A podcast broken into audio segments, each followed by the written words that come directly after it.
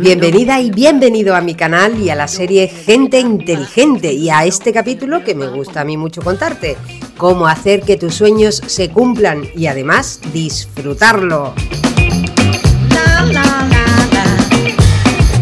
Yo soy Lola Pelayo y nada me hace más feliz que saber que estás ahí poniendo en práctica las habilidades que comparto para hacerte muy muy fácil la vida. No dejes de buscarme por las redes, que estoy en todas, y por supuesto en mi web lolapelayo.es.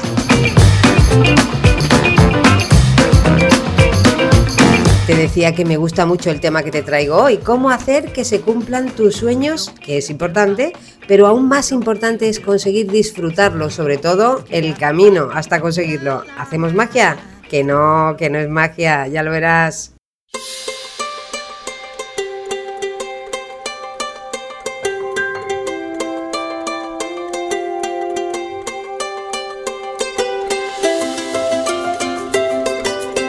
No quiero que parezca ese optimismo iluso o algún tipo de magia barata, porque de verdad que no lo es. Y tampoco quiero que parezca eso que cansa ya oír, al menos a mí, de piensa que lo consigues y lo conseguirás, o deséalo de verdad y se hará realidad. Pues la verdad es que eso no ocurre siempre. Es cierto, eso sí, que la mente humana es mucho más poderosa de lo que nos creemos y cuando ponemos todos nuestros pensamientos y nuestros recursos emocionales y cognitivos enfocando nuestras metas, sin magia de por medio, suben las probabilidades de conseguir nuestros sueños. Y si no lo conseguimos, seguro que el camino al menos habrá merecido la pena. Lo que hoy quiero hacer contigo en este ratito es ponerle a esto de pide y se te dará un poco de cordura inteligente. Lo primero que necesitamos tener claro es que hay dos tipos de deseos. Por un lado están los que no dependen de ti y por otro aquellos en los que tú sí puedes influir de forma más o menos directa. Por ejemplo, que te toque la lotería no depende de ti. Ojalá, ¿verdad? Todo lo más que puedes hacer es comprar de vez en cuando algún boleto. Y sin embargo, conozco gente que sueña con eso e incluso lo verbaliza constantemente, pero ni siquiera juega. Esa es la categoría de sueños en los que están otros como que alguien se enamore de ti, abrazar de nuevo a un ser querido que ya falleció, volver a los 15 años, que un hijo o una hija apruebe, cantar como Diana Navarro como mínimo. Vamos, que son sueños imposibles o como poco dependen mucho más de otras personas. Sin embargo, hay sueños o deseos en los que sí podemos hacer mucho más que esperar a la diosa fortuna y para los que no siempre ponemos la voluntad, las decisiones y la acción que necesitan. Parecería que esperamos que nos caigan llovidos del cielo. ¿Te reconoces así en alguno de tus anhelos más personales? Esta primera reflexión es muy importante y te voy a pedir, cómo no, que apuntes en algún momento todos tus deseos o sueños incumplidos. Haz ese ejercicio dedicándote un rato y cuando tengas tu listado, elige aquellos en los que puedes influir de forma directa. Todo lo que te cuento a continuación es la forma realista de hacer magia con ellos.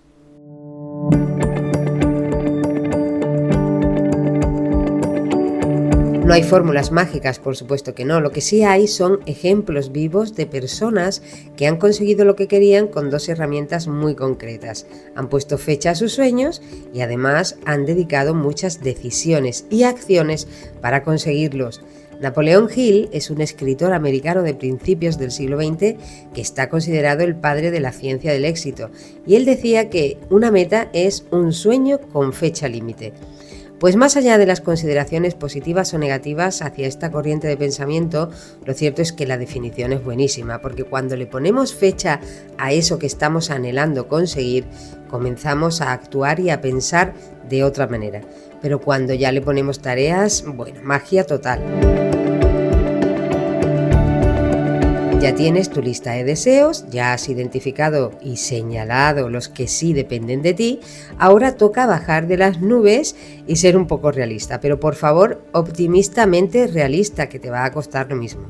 Y cuando digo realista no digo que te desinfles, pero tampoco que te vayas al otro extremo y quieras terminar un grado en cuatro años dedicándole dos horas a la semana a estudiar o perder 15 kilos en un mes. Así que sí, desde la certeza de que los deseos sí pueden cumplirse, pero con cabeza, elige el primero y piensa fechas y tareas alcanzables que te acerquen a eso que quieres conseguir. Se acabó esperar a que te toque la lotería. Cuando empieces a hacer las tareas es cuando la magia interna de la motivación obra maravillas y empiezas a notar la fuerza de tu impulso interior. El siguiente reto es mantenerte en movimiento hacia tu deseo con fecha, o sea, hacia tu meta, que esas ganas de mantenerte en el camino tampoco caen del cielo.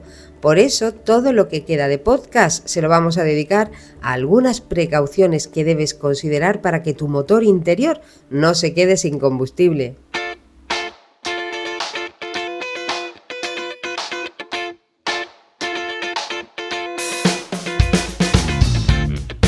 Hay hábitos con doble filo que pueden hacerte perder el rumbo o frenarte. Por eso aquí van cuatro recomendaciones para que seas precavida o precavido y te escapes de lo que te voy a contar en cuanto te veas en alguno de estos pensamientos. El primero, no tienes superpoderes. No, no los tienes, ya quisieras tú. Así que no puedes con todo a la vez. El tiempo es el que es, no hay más, y ya es un verdadero logro aprender a repartirlo de forma equilibrada sin olvidarte del tiempo para desconectar, disfrutar y recargar tus pilas. Por eso recuerda, por ejemplo, que decir que sí a todo el mundo es decirte que no siempre a ti y eso no es productivo.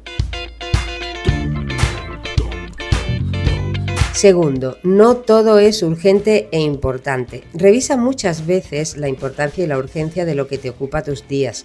Ten en cuenta que estar ocupada u ocupado es adictivo y además una excusa estupenda para posponer tareas importantes que o te requieren más tiempo o más atención o más esfuerzo. Hacemos cosas que no tocan porque son más automáticas y requieren menos esfuerzo, como organizar cajones o limpiar la bandeja de entrada del correo electrónico, que es lo que hago yo. Así hay personas que viven muy ocupadas en tareas que se visten de urgentes pero que ni siquiera son importantes. Mucho ojo con esto que te pierdes en el camino a tu meta. Tercero, no lo haces todo perfecto, ni falta que hace. El perfeccionismo puede ser un freno e incluso una excusa. De entrada, si piensas que nadie lo hace mejor que tú, eso te va a impedir encontrar apoyos valiosos en el camino y además te puede paralizar si te enganchas en el pensamiento de que nada está suficientemente bien nunca. Uy, qué peligroso es eso. Gestiona bien las expectativas y no esperes imposibles ni de ti ni de nadie. Eso es vital. Eso y recordar lo instructivos que llegan a ser los errores. No te cierres nunca a equivocarte. Cuarto, no hay viento favorable para quien no sabe dónde va. Esta frase no es mía, es de Séneca y es una certeza que te traigo para recordarte la importancia de no perderte en los detalles y mantener fija tu mirada en el horizonte hacia tu sueño convertido ya, gracias a que le has puesto fecha y acción, en objetivo.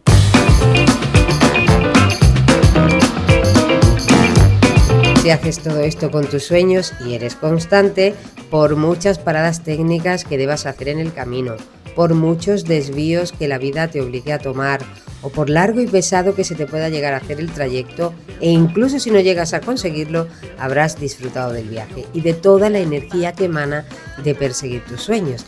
Eso es lo que impulsa los pasos de la gente inteligente como tú.